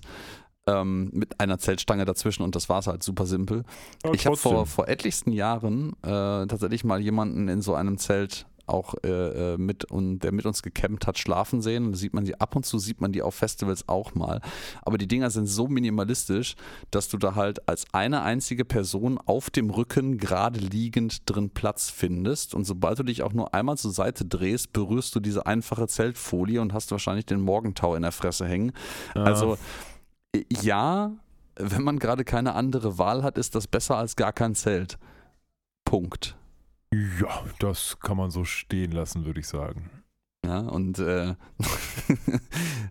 ja, dann, das geht halt irgendwie dann äh, so ein bisschen, bisschen weiter. Wir haben ja noch ein paar dumme Sprüche von Sepp Brannigan, die er irgendwie schön von, von Kiff aufschreiben lässt. Und dann haben wir so eine Szene, wo ähm, diverse Rekruten, also eigentlich auch alle Leute, die wir gerade bei den Zeltaktionen gesehen haben, jetzt äh, dieses übliche, ich muss irgendwie lernen, wie ich blind meine Waffe auseinandernehme und wieder zusammenbaue und sie währenddessen reinige, äh, machen. Und äh, Bender versucht da sehr, sehr vorbildhaft schnell zu sein, weil ist halt nun mal ein fucking Roboter, der müsste das halt eigentlich schnell kennen und jongliert halt irgendwie mit seinen Armen und den Bauteilen herum und hat am Ende irgendwie seine Hand äh, statt den Lauf eingesetzt. Und äh, ich weiß aber nicht, wo er den Lauf hin performt hat, weil der ist irgendwie in der Szene gar nicht mehr zu sehen, wo auch immer er den dran geschraubt hat. Was wir aber sehen, ist, dass diese Kanonen, also diese Gewehre, die sie haben, so eine Drehkurbel haben, die später noch etwas prominenter werden Ja, soll. ja, ja, die wird äh, später sehr wichtig. Und dann haben wir eine wunderbare Szene, die eins zu eins die Trainingsszene von Luke Skywalker aus Star Wars äh, 4 ist es, glaube ich. Nee, doch 4. Doch, doch, wahrscheinlich Äh, in schon. New Hope ist, äh, wo er nämlich sogar diesen Rebellen-Schutzhelm aufsetzt, nämlich Fry. Und dann mit einem Laserschwert äh, eine umherfliegende kleine runde Drohne treffen soll. ja, Laserschwerter haben wir ja mittlerweile schon öfter etabliert. Das sind ja nur die Kloppersticks in, beim Futurama die Universum. die, die äh, Genau. Prügeldinger von der, von der Polizei auch. Die haben wir schon in der ersten Episode etabliert von Ja. URL und Smitty. Genau. Und als er dann diese Drohne kaputt haut, ist das so eine Pinata und da kommen irgendwie Ja, Bonbons und alle raus. freuen sich und springen auf den Boden und, und sammeln die, die Bonbons aus. Das ist, Ja, das und ist Kiff schön. ist irgendwie der Supervisor des Trainings. Der steht immer dabei und guckt sich das an. Wobei der mir jetzt selber nicht besonders militärerfahren wirkt. Nee, nee, nicht, nicht, nicht Aber gut, übermäßig. Sepp Brannigan natürlich auch nicht. Ach, um Gottes Willen, Sepp Brannigan nicht, ja. Ja, und dann äh, sind wir wieder im, in so einem, ja, es ist glaube ich diesmal so ein, so ein größeres Gym, also eine, eine größere Sporthalle. Und äh, da werden offensichtlich so ein Zirkeltraining oder irgendwas abgehalten, aber die ganze, der ganze Pulk rennt gerade und Bender und Fry sitzen gerade voll geschwitzt auf der Bank, weil denen das reicht es gerade offenkundig. Und dann passiert folgendes. Ich finde ein bisschen, um das noch einzuwerfen, komisch, Oh, wie der. Schweiß bei Fry animiert wurde. Denn das sieht so ein bisschen aus, als würde es einfach dort, wo Fry gemalt wurde, regnen. Weil da sind so große Tropfen, die aber irgendwie perspektivisch nicht korrekt einfach durch seinen Körper so tropfen. Das sieht irgendwie ganz seltsam aus, finde ich. Weiß ich nicht, vielleicht ist es ja, wenn du dann mal guckst, vielleicht ist das ja sogar unter Goofs für die Episode gelistet. Da sind ja immer mal wieder so grafische Ja, wirklich, also es hat mich, spannende hat, hat mich Zufälle irgendwie oder, oder rausgerissen Aus, äh. Ausreißer drin, die dann passieren. Ja, aber was passiert denn jetzt in dieser Episode? Der Aufhänger für einen, einen schönen weiteren Plot, ja, Plot-Twist kann man nicht sagen, aber wir sehen also viele Marines da rumrobben, die müssen also ein Parcours machen, so wie ich das bald auch wieder machen werde beim Strong Vikings Run. Und ähm, naja, aber der, der beste Marine, der da rumrennt, ist ein Mann, in Anführungsstrichen, namens Lee Lemon, so bezeichnet er sich dann, nachdem er dieses Rennen gewonnen hat. Und der. einem auffällig äh, lilanen. Genau, also ich Äh, glaube, wir können es vorwegnehmen. Es ist nicht Lee Lemon, sondern Lila, die sich halt, da es eine No-Man-Policy gibt, sich so ein Bart angeklebt hat und eine Brille trägt und so. Und dann gibt es eine kurze Unterhaltung mit Sepp Brannigan und Kiff, ja, wo es so eine gewisse Anziehung gibt, weil Sepp Brannigan hat natürlich irgendwie unterschwellig dann wohl doch noch im Blut, dass das lila sein könnte und fühlt sich dann irgendwie sexuell doch zu ihr hingezogen, hat aber auch, naja, so ein bisschen Probleme damit, dass es doch ein Mann ist. Und das löst in Mhm. ihm ein bisschen ambivalente Gefühle aus. Ja, und äh, ich, ich mag diese Szene sehr, weil das haben wir, das haben wir im Vorhinein tatsächlich einmal so angeschnitten in einer unserer Vordiskussionen über die Episode. Ich finde, diese Szene ist sehr gut gealtert sogar, weil sie hält sehr böse den Spiegel vor, weil das ist so eine, auch so eine, so eine, so eine, so eine vielleicht ist es auch so ein bisschen Xenophobie auf einer anderen Ebene an der Stelle, weil er, er merkt halt schon, dass es eigentlich, eigentlich fühlt er sich zu ihr hingezogen, obwohl sie ja jetzt offenkundig nur eine ganze Menge äh, männlicher äußerlicher Features mit sich bringt. Sie stellt sich die Stimme dunkel, sie hat einen Schnurrbart, also es ändert sich relativ viel von dem, was er von ihr wahrnehmen kann. Man könnte argumentieren, ihr Geruch ist vielleicht noch ähnlich wie vorher. Ähm, aber ähm, er ist halt in diesem absurden Zwiespalt drin, wo er im Endeffekt seiner, seines, seines eigenen Verlangen rational unterdrückt und sich deswegen schämt. Das ist, finde ich, sehr schön. Ja, ich habe da ja im Vorfeld auch schon ein bisschen was zugesagt. Also ich bin so ein bisschen zwiegespalten, was es angeht, weil ich zum einen finde, dass die Episode es schon für meine Begriffe ein bisschen zu sehr aufbauscht, dass es etwas Seltsames ist, wenn sich zwei Männer auch gut finden, weil das zieht sich ja durch die Episode doch schon relativ ähm, äh, wie ein roter Faden, diese Thematik. Auf der anderen Seite kann ich es aber ein Stück weit auch entschuldigen, weil es natürlich sehr Brannigan ist, der ja eigentlich in seiner eigenen Wahrnehmung der ultra super Hengst ist und eigentlich nur mit, natürlich nur mit Frauen rummacht und so. Also ich, ich weiß jetzt nicht, ob super gealtert ist, ich kann aber damit leben und es nicht als die Episode will uns sagen, dass es etwas Komisches ist, wenn Männer sich zueinander hingezogen fühlen, weil es eben den Charakter von Sepp Brannigan ganz gut ausfüllt, wie er hier agiert. Ja, ja, genau. Das ist eigentlich auch so meine Argumentation darüber. Ich finde halt genau diese Interaktion, dass der Brannigan nämlich derjenige ist, der da gerade seine Sexualität, das eskaliert ja gleich noch ein bisschen weiter, äh, in Frage stellt, ähm, sehr offen in Frage stellt, sogar muss man sagen, ähm, dass das gerade halt ihn als Charakter, halt, der, ja eh so nicht so richtig ernst zu nehmende Wurst ist und wie dann halt so als, als ja, ich finde, das ist gut dargestellt an der Stelle. Ja, Lee Lemon nutzt äh, Sepp Brannigans Talk dann dafür, sich schnell von dannen zu schleichen, weil die natürlich, also Lila möchte natürlich nicht auffliegen, aber er ist dann eben doch weirdly und deeply confusing zu ihr hingezogen.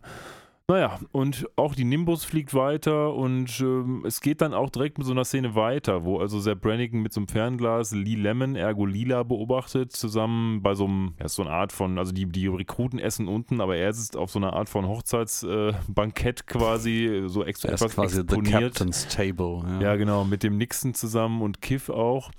Und äh, ja, der guckt sich da Lee Lemon an und dann gibt es die erste äh, Interaktion zwischen Lila, in Klammern Lee Lemon und Fry und Bender. Und naja, Bender ja, nähert sich dann auch so an, indem er quasi die ganze Zeit die Männlichkeit von Lee Lemon herausstellt, was er für ein krasser Hecht ist, so ein schwitzender, muskulöser Arbeiter nach Ja, Moschus riechend. furzt und alles macht. Ja, ja, alles, was ja, ja. männliche Klischees angeht, wird hier rausgeholt. Und Fry und Lila geraten dabei in so eine Diskussion mh, darüber, dass Fry ja jemanden zu Hause hat, den er ganz gut findet eigentlich. Und naja, das, das findet Lila natürlich hier, nicht schlecht. Und da sieht man also doch, scheinbar äh, schmilzt sie ein, schmilzt ihre Verteidigungsbastion Fry gegenüber ein bisschen dahin langsam. Ja, da möchte ich jetzt aber auch einwerfen, was ich vorhin schon die ganze Zeit nochmal äh, ausführen wollte. Das haben wir nämlich vorhin, glaube ich, gar nicht äh, näher beschrieben in der Szene, wo ähm, die Rekruten an, an Bord gehen, der Nimbus gehen und äh, Lila dann auch auf äh, Sepp Brannigan trifft und meint, warum Frauen eigentlich denn nicht erlaubt sind, da sagt sie ja ganz offen sogar, dass halt Hermes und so, der die gekündigt hat, denen ist ja halt, sind die Leute halt egal, aber sie hat halt Angst, weil Fry insbesondere und auch Bender es immer schaffen, sich in Lebensgefahr zu bringen, wenn sie nicht da ist, um sie zu retten und dass sie deswegen halt eigentlich mitkommen möchte. Und das finde ich halt schon eine sehr, sehr offene Bekundung von, von Zuneigung und auch in dieser Stelle, dass sie halt absichtlich hier erwähnt, so, ey, sag mal, äh, wie, wer, wie ist denn so die, die Arbeitskollegin, die du so toll findest? Ist sie blond oder chinesisch oder Chinesin oder Zyklop? Ähm, ja. das, da bleibt doch eigentlich nur sie und Amy übrig, oder? Aber Amy ist nicht blond. Nee, ja, ich glaube, das ist einfach nur eine Aufzählung von irgendwas, wo also, sie am Ende also, Zyklop dranhängen. Ne? Äh, ja, aber Chinesisch passt ja. Das ist ja, das ist Amy. Ja, klar. Äh, aber blond, blond, wer ist denn blond? Bin ich gerade blöd? Nö, niemand ist blond. So, genau. Und deswegen sie fragt schon sehr, sehr spezifisch nach. Sie ist schon sehr neugierig und nicht auf eine erschrockene Art und Weise neugierig. Also sie fragt schon auf eine Art und Weise, wo sie hofft, dass sie zu Zyklop ein Ja bekommt. Ja, wobei ich das hier noch eindeutiger romantisch finde, weil ich meine, mitgehen, um die zu retten, kann man auch ohne romantische Gefühle. Hier ist es aber schon so gespielt, dass sie eigentlich ja hören will, dass Fry sie gut findet. Und das wiederum lässt schon darauf schließen, dass sie eigentlich auch das möchte, dass Fry sie gut findet, weil sie halt mhm. vielleicht selber in sich schon Gefühle hat. Ne? Mhm. Ja, dann haben, dann haben wir hier im Anschluss daran wird das unterbrochen von nochmal so einer ganz, ganz awkward Annäherungsszenerie äh, von Sepp Brannigan an Lee Lemon. Ähm, wo dann der Alarm losgeht und ich, ich glaube in der Szene er irgendwie auch darauf hinweist, ob er denn mal ähm, alte äh, griechische äh, Kriegsliteratur gelesen hätte und wir wissen alle, was die alten Griechen irgendwie so von gleichgeschlechtlicher Liebe gehalten haben, nämlich eine ganze Menge scheinbar. Ja, ja. Ähm, also da, da wird schon relativ klar, in welche Richtung das für ihn irgendwie gehen wollen würde. Und dann Aber, kommen wir am namensgebenden genau. Planeten Spheron 1 an. Und ähm, The Key to Victory ist, ist the element of surprise. Das ist eine Phrase, oder sagen wir es mal so, das ist eine Szene, die, glaube ich, bei dir, Alex, auch und bei mir oh, auch ja. sowieso oh, lange ja. Zeit in guter Erinnerung war, weil das hat uns damals äh, sehr viel Lachen geschenkt, diese Szene. Auch wenn wir sie falsch im Kopf hatten, so ein bisschen, weil. Gar nicht so falsch. Nicht ne? ganz falsch, aber so diese Phrase war uns nicht mehr ganz geläufig. Aber was Sepp Brannigan jetzt macht, das ist auch ein richtig guter Witz. Er sagt: So, jetzt kommt hier der Kriegs-, der Schlachtplan. The key to victory is the element of surprise. Und während er das sagt, stehen die alle schon davor. Dann drückt er einen Knopf und dann geht einfach unter denen so eine Luke auf, die fallen alle auf den Planeten und Sir Brennings sagt nur noch Surprise. Und genau, er überrascht also seine eigenen Leute. Super wirklich gut. ja, und dann liegen ja, das, die da alle rum. Das passt aber zum Gesamtplan dieses, dieses total absurden, äh, äh diese absurden Storyline auch einfach dazu. Ähm, ja, und vor allen Dingen auch dazu, dass der Bredding ja eingangs schon gesagt hat, ganz ehrlich, ich kann dir nicht sagen, warum ihr auf diesem Planeten, für, warum ihr für diesen Planeten jetzt hier sterben solltet. Ihr sterbt doch, nicht ich. ja, ja. Ich, ich hab's auch noch nicht. Also, das ist natürlich auch so ein, einfach so ein Plot-Aufhänger, um mal so ein bisschen Antikriegs-Meinungen äh, ähm, rüberzubringen und dergleichen mehr. Aber den, den Sinn und Zweck hinter dieser Geschichte habe ich noch nicht so richtig. Also, ist das, das ist wahrscheinlich nur so Propaganda, so wir brauchen einen äußeren Feind, damit man irgendwie ähm, Leute ablenken kann von wahren Problemen oder so. Ich weiß nicht, wie das, wie das größere Bild ist, in das dieser Konflikt reinpasst. Weil, ich kann mir das nur so erklären, ja. in der Tat, wir wissen ja gar nicht, warum die das machen. Also es gibt ja zwei Möglichkeiten. Zum einen, die wollen den Planeten haben, aus irgendwelchen Gründen, die wir Aber der ist ja kennen. ressourcentechnisch total uninteressant. Das hat er selber ja gerade ja, ja, halbwegs wenn, glaubwürdig das gesagt. Das stimmt vielleicht nicht. Oder aber es ist so, dass Nixon sich gesagt hat, naja, zu Hause läuft scheiße, wir müssen mal eine Front aufmachen, damit die Leute abgelenkt sind von den Problemen zu Hause. Das ist ja auch eine gern gesehene Strategie, ja, ja, die man heute ja, in der genau. Weltpolitik hat. Genau. Oder vielleicht ist es ein Stellvertreterkrieg. Das kann auch sein, aber dann hätte dann, wer, soll, wer, ist, wer ist der Wer ist der eigentlich Stellvertretergegner? Ja, das weiß man nicht so genau. Okay. Aber wir sehen jetzt zumindest das erste Mal die Spheronianer oder wie auch immer die sie sind auch heißen sehr mögen. sphärisch. Also Ja, das die sind, eigentlich so Bälle. So, so Fleischbälle Das sind das. da. Fleischbällchen, die ja. sehen so ein bisschen aus wie falsch kolorierte Hackfleischbällchen. Mhm. Heiter Ähm, mit Aussicht auf Fleischbällchen. Ja, wirklich. Und die sind auch offensichtlich ganz schön patent, denn die kommen da angehüpft und ja, hüpfen dich einfach um, wenn du nicht Ja, die aufpasst. hüpfen nicht einfach um. Man sieht aber, sieht aber auch, dass wenn man darauf schießt, gehen die eher so kaputt wie so ein Luftballon, Ja, den man stimmt. zerschießt oder eher so ein Fußball, den man, den man die Luft rauslässt, ähm, weil die dann so ein bisschen labbrig werden und, und, und wegfliegen. Ähm, ich finde es schön, dass Sepp Brannigan hier, und das ist das erste Mal tatsächlich auf so einem Streitross nicht angeritten kommt, der erscheint einfach immer oder ist einfach immer anwesend, weil dieses Streitross wie so, wie so Warhammer-Miniaturen auf so einem Podest auch steht. Das, und den Einschein erweckt, als hätte er einfach nur irgendwie eine Statue mitgenommen, auf der er sitzen kann. Und die schwebt tatsächlich auch. Also nicht, dass Pferde irgendwie Räder hätten, die man ersetzen müsste, aber offensichtlich war man hier der Ansicht, dass auch ein Pferd einfach, äh, ein ein Kriegs-, ein Streitross nur schweben muss. Es wundert mich ehrlich gesagt überhaupt, dass Sepp Brannigan anwesend ist. Denn ich hätte gedacht, der sitzt jetzt einfach in den Nimbus und wartet, bis die Fußsoldaten alles geregelt haben. Das würde ja eigentlich eher dafür sprechen, dass er der Meinung ist, dass das hier keine ernstzunehmende Bedrohung ist, die da passiert. Ne? Ja, eben. Aber er hat sich ja auch völlig verkalkuliert, denn er weiß ja auch gar nicht, wer sein Feind ist. Ähm, und die Bälle machen die jetzt erstmal platt. So. Ja, die, Also- machen, die machen die erstmal ganz schön frisch. Ja?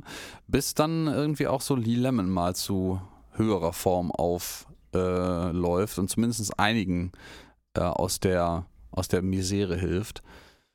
Fry ist da nicht so gut drin. Der ist eigentlich ziemlich, ziemlich, äh, ja,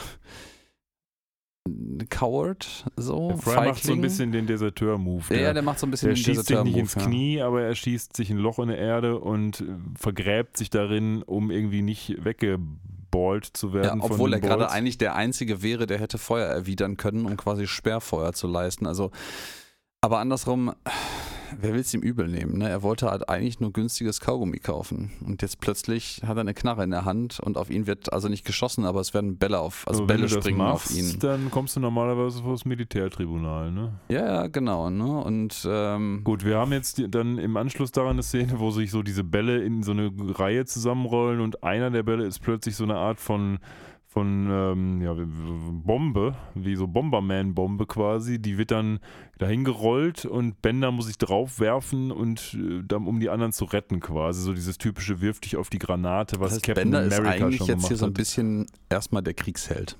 Ja, Bender ist der Kriegsheld, genau. Er überlebt das auch, wird halt nur ziemlich aufgebläht. Und dann kommt er dahin, wo alle Kriegsversehrten hinkommen, in das Kriegshospital. Und das wird unterlegt mit einer wunderschönen Musik, die wir alle kennen. Jedenfalls, wenn ihr so alt seid wie wir und äh, damals immer schön ProSieben geguckt habt, nämlich mit der Mesh-Musik. Ja, zumindest ist einer an einer, einer musikalischen Anleihe daran. Ja, es ja, ist nicht gut. original Nee, nee, ist natürlich. Nicht das Original geht nicht, aber, Aber ja, auf dem Lazarettzelt steht oben in Aliensprache auch Meat drauf mit Sternchen dazwischen. Ja. Also genauso wie im Mesh äh, auch geschrieben wurde, eigentlich mit den wunderbaren Sternchen dazwischen. Und Mesh war so eine Serie, die habe ich nie wirklich geguckt, weil die mich als Kind null interessiert Ja, hat. genau, das ging mir genauso, aber man kennt sie irgendwie trotzdem. Ja, weil die immer zwischen den oder nach den Sachen lief, die man geguckt hat. Ja, ne? ja, genau. Und ähm, die gesamte Szene, die jetzt sich innerhalb dieses Lazaretts abspielt, wo Dr. Soldberg erschreckenderweise als Militärarzt auftritt, ist offensichtlich auch äh, eine Nachstellung von Konfliktsituationen ähm, zwischen Protagonisten aus MASH, inklusive des Humors, der jetzt hier auf einmal veranschlagt wird, der eher so ein bisschen platt und auf Wortspielen äh, basiert. Das ist komplett äh, MASH offenkundig. Ja, wir haben ja hier diesen anderen Roboter-Doktor, den Eyehawk, Ja, der der, irgendwie auch so einen Schalter hat, wo er von witzig zu melancholisch irgendwie oder zu, zu ich weiß gar nicht, ob melancholisch das richtige Wort ist, aber zu zynisch oder sowas wechseln kann. Der dann also ständig sagt, haha, ich mache einen Witz und dann, ach, das hat doch alles keinen Sinn mehr hier und solche Sachen. Also das weiß nicht, ob das auch eine Anspielung an, auf, auf Mesh ist oder so, dazu kenne ich die Serie einfach zu wenig. Äh, ist es tatsächlich, das habe ich tatsächlich im Vorhinein nachgelesen oder nachlesen können. Ähm, es ist hier wohl so, dass er eine, eine ähm, ja, quasi Stellvertreter ist für eine, einen Charakter, den es bei Mesh durchaus gibt, der bekannt zu sein scheint für seinen Darsteller, der immer sehr wechselnde, ähm, auch ähm, äh, Stimmendarstellung geliefert hat. Also immer sehr, sehr, sehr moody, sehr, sehr Stimmungsschwankungen. Ja, Sinn, dass er so und dann macht hat. dieser Ja. Schalter, der Schalter, der seine Stimmung wirklich komplett umschaltet, Ja, ja. einfach auch echt Sinn. Ähm, das, das gehört alles zum Konzept, Konzept an der Stelle. Ja, das ist für mich so eine Szene, die war jetzt nett, aber die hätte ich nicht zwingend gebraucht, ähm, weil die, ja, die ist auch schnell wieder vorbei. Also wir brauchen sie jetzt Ja. natürlich, weil Bender da Ja. auch jetzt ähm, repariert werden muss. Wir, wir haben hier einen, ähm, einen, einen Gastsprecher tatsächlich auch in dieser Episode, der der Originalsprecher des Announcers, also der, der Durchsagenanlage aus Mesh war und der auch genau das hier in Futurama spricht, nämlich Todd Sussman. Ah ja. Ja. Und draußen vor dem Zelt erntet Fry jetzt, was er gesät hat, nämlich er kriegt einen Einlauf von Sepp Brannigan dafür, dass er so ein Feigling war und sich da ins Loch versteckt hat. Und deswegen wird er demoted. Und zwar das alles, das Schlimmste, was, was es gibt quasi, das fragt der Kiff, was ist das Schlimmste, was, was du dir vorstellen kannst? Ja, dann sagt der Kiff also, naja, das, was ich halt mache, dein verdammter Assistent sein, Sepp Brannigan. Haha, nein. Und dann zeigt er auf Fry, du wirst jetzt Kiffs Assistent, denn das ist der beschissenste Job, den es gibt.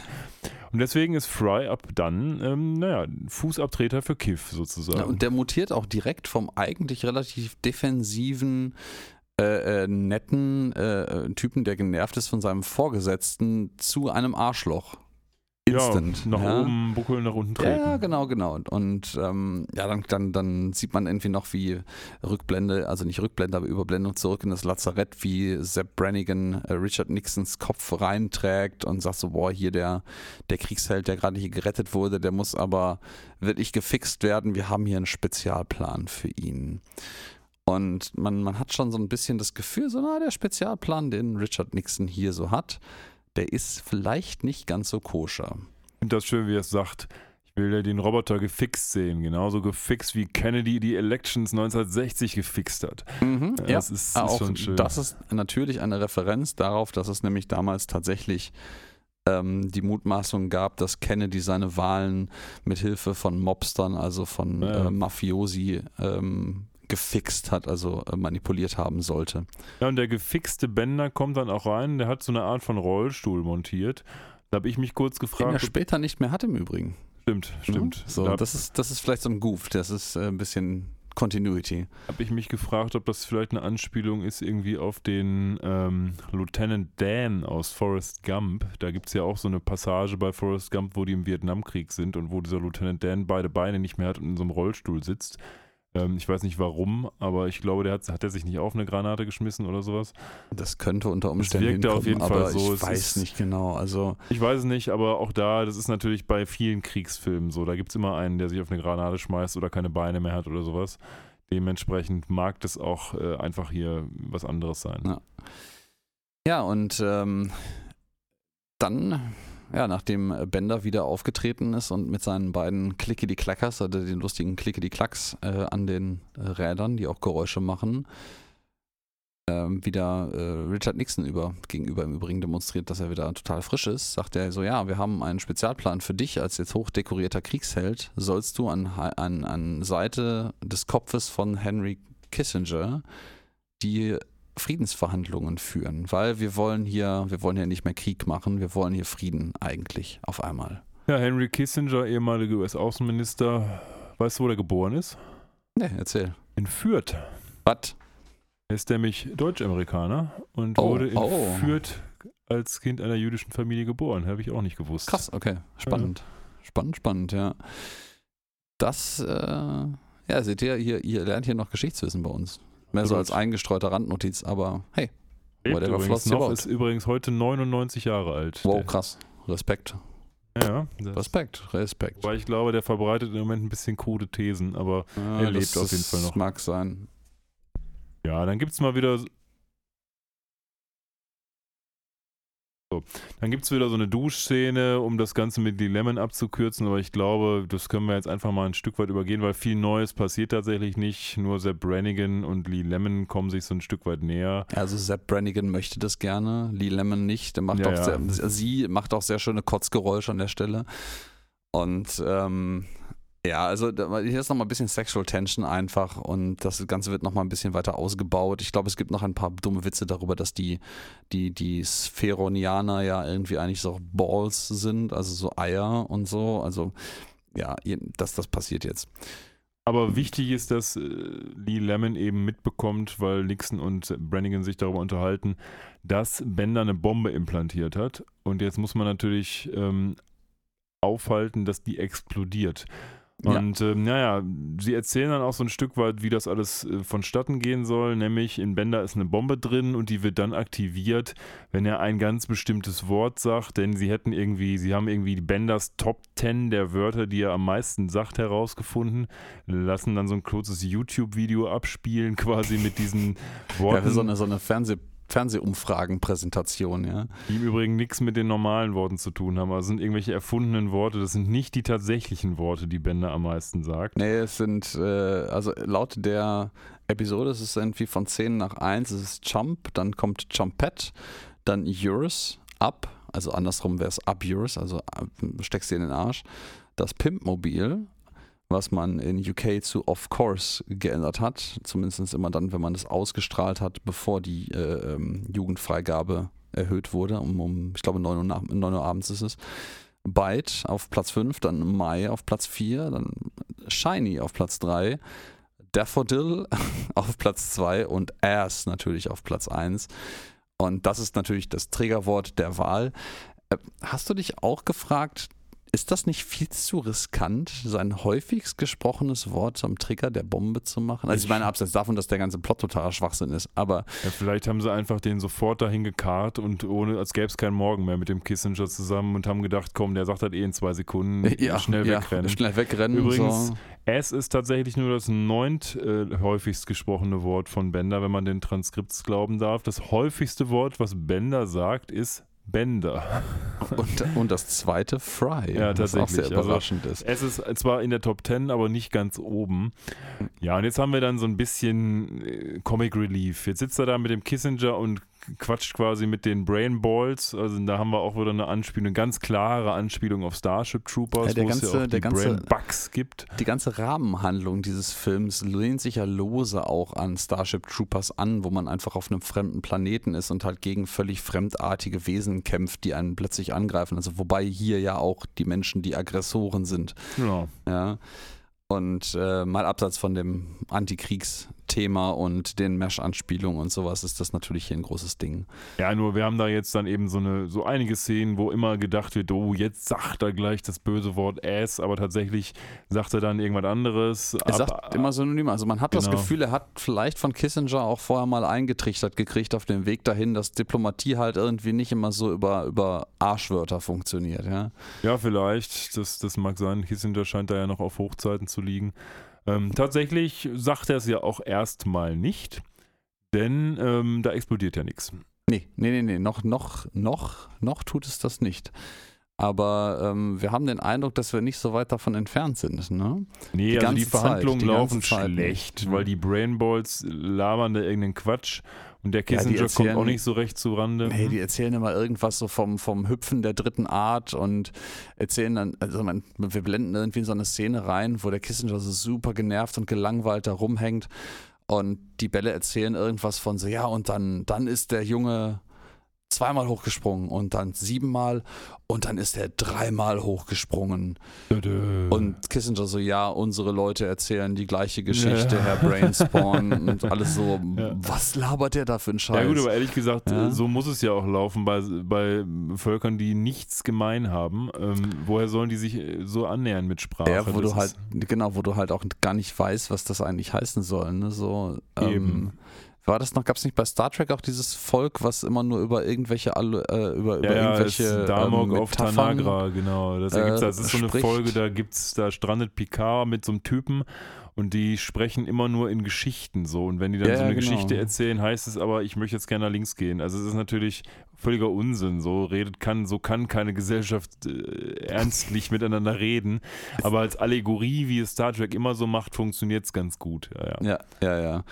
Und ähm, ja, irgendwie ähm, neben all diesem Trubel und Kram beschließt jetzt natürlich Lila, die das als Lee Lemon mitbekommen hat, Bender zu retten. Aber Fry hat eigentlich auch schon den, den groben Plan gefasst, Bender zu retten, nur der ist ein bisschen inkompetenter dabei und ähm, beobachtet dann, wie Lee Lemon ähm, quasi seinen Plan anfängt auszuführen, nämlich das äh, Tor runterzureißen, was vor ihm ist, was er vorher wunderbar beschrieben hat, die drei Wachen um den Helikopter herum niederzuprügeln und den Helikopter zu klauen. Ja. Und genau das macht sie jetzt halt gerade, also er, sie.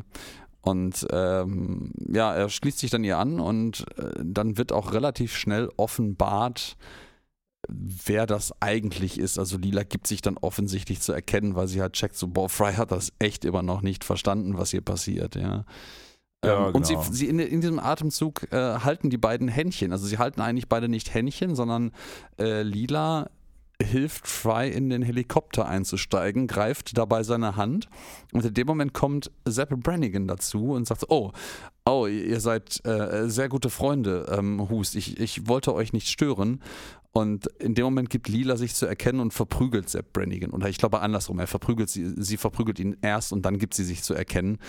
Ähm, Finde ich sehr, sehr schön und eine sehr gute, gute Genugtuung. Hier. Ja, er sagt aber ja selber auch, ui, ähm, das war jetzt die beste Verprügelung von einer Frau, die ich je hatte. Und Lila, ja, Ja. mache ich gerne nochmal. Ja, ja, also man, äh, nein, man kann sich da nicht auf weiteres freuen, was da kommt. Aber äh, dann hat äh, Sepp Brannigan für sich jetzt seinen Frieden gefunden, weil er seine verwirrenden Emotionen jetzt zuordnen kann, oder? Und kann er ja. man Hm. hat so ein bisschen den Eindruck, die Episode muss dann ein bisschen Gas geben, denn die fliegen dann quasi schnurstracks dahin, wo Bender ist und auf dem Weg sagen sie noch schnell, wie sie das geschafft haben, sind nämlich den Bällen einfach gefolgt. Ja, Ähm, ja, naja, ja. gut. Und in der Zwischenzeit sind der Kissinger und Bender dann noch am Verhandeln, aber eigentlich ist es kurz davor, im wahrsten Sinne des Wortes zu explodieren. Ähm, oh ja. bis dann eben Fry von Lila aus dem Hubschrauber geschmissen wird mit einem Fallschirm, der sich erst nicht so richtig traut. Aber äh, und dann lacht Lila, kannst du mich bitte schubsen? Und dann blenden wir so in die Totale und dann So habe ich schon längst. Ja. ich schon, und der fliegt schon und platscht dann auf der Erde auf, ne? Ja, ja, ja. Und er, er kommt jedenfalls noch, äh, also die beiden kommen noch relativ rechtzeitig an. Und ähm, dann begeht Fry eigentlich einen, einen irgendwie so ein bisschen absehbaren Fehler. Er erzählt Bender nämlich von dem Problem. So, das ist halt so gerade die einzige Möglichkeit, um ihm plausibel zu erklären, warum er das Wort erst nicht sagen darf, also Arsch. Und äh, Bender sieht sich dann auf einmal in einer Machtposition, weil er, er hat jetzt die Fäden in der Hand. Vor allen Dingen in dieser völlig ermüdenden, langweiligen Diskussion, die er mit dem Kissinger und diesen drei Brains führen durfte.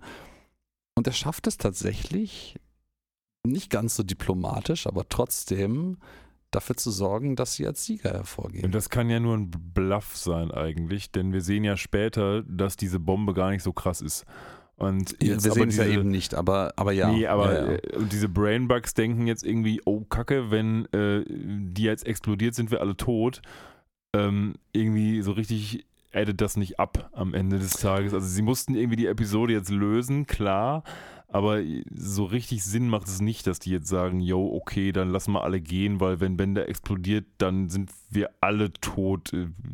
Weiß ich nicht, funktioniert irgendwie logisch nicht so Nee, richtig. nee, nee, das, das geht alles ein bisschen, ein bisschen arg schnell jetzt am Ende. Deshalb sage ich ja, die Episode Ähm, muss die irgendwie gefühlt auf die Tube drücken jetzt. Ja, es macht aber ein kleines bisschen Sinn, zumindest es ist da vorher immer davon die Rede, dass das alle umbringen wird und die mega krasse Bombe ist. Wir wissen ja auch von vorher und auch so ein bisschen in die Zukunft gegriffen schon, dass es durchaus so Doomsday-Devices gibt, die klein genug sein können, um den ganzen Planeten kaputt zu reißen oder zumindest mutmaßlich das können. An dieser Stelle würde es aber doch als, als taktischen Move völlig ausreichen, einfach die diplomatische Delegation aus den Anführern dieser Sphäre, Spheroiden umzubringen und um, unter Umständen das Gesamte zu demoralisieren und destabilisieren. Ich meine, man würde Kissinger auch mit wegreißen, aber ist das vielleicht, vielleicht ein kalkuliertes Übel an der Stelle. Ja, wie auch immer. Also ähm, es scheint für diese Spheronianer ja auch nicht so schwer zu sein, sich was anderes zu finden, denn die fliegen jetzt einfach irgendwie vom Planeten alle weg. In alle Richtungen verteilt, wohlgemerkt. Ja, ich Mhm. weiß nicht, die suchen jetzt einfach was Neues, keine Ahnung. Ja. Weg sind sie. Und ja, dann, dann haben wir nochmal den letzten, den letzten dummen äh, ähm, Eier, also, also Hodenwitz mit einer eingeblendeten Zeitungsnachricht, die wir hier nochmal sehen, mit Sepp Brannigan triumphierend Äh, so, War is over, balls have been thoroughly licked, also die, die Bälle sind ordentlich geleckt worden oder haben, sind, sind, den haben, den haben wir es ordentlich gezeigt, heißt es eigentlich in dem Zusammenhang wörtlich übersetzt, sinnvoll Ja. gemäß übersetzt, aber Eher. man weiß halt, ne? Ja, und Bender muss ja jetzt noch die Bombe aus dem Bauch geholt werden. Das schaffen sie aber nicht so richtig, aber sie konnten zumindest das Wort ändern, mit dem es aktiviert wird, Ja. dieses ganze explosive Gemisch. Und das sagen sie Bender natürlich nicht. Und dann sehen wir nochmal so im Off, dass er ganz viele Wörter ausprobiert, die er ansonsten nie sagen würde. Und was ist das Wort der Stunde? Das Wort der Stunde ist Antiquing. Genau. Und damit explodiert Bender dann und wir sehen, so schlimm war die Bombe eigentlich nicht. Also sehen wir nicht, aber Ne, wir, wir hören, es es, nicht ist mehr, nichts passiert quasi. Ja, ja, es ist nichts Relevantes passiert. Vielleicht haben sie es ja auch irgendwie äh, hingekriegt. Das Ant- Antiquing heißt im Übrigen passenderweise auch altwerdend. So. Sagen wir mal so, Ah, Nixon hat einfach alle ausgespielt. Schon. Also, ja. Nixons back. Nixon is back, aber das ist ja eher Evil Lincoln Ja, ja. äh, für später.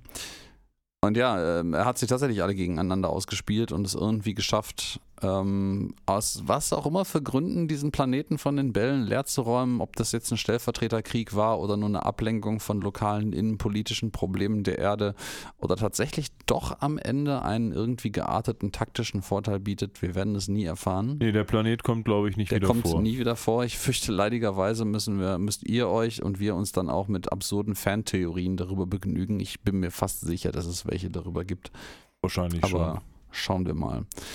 Ja, und mit diesen Worten sind wir auch schon am Ende der heutigen Episode angekommen.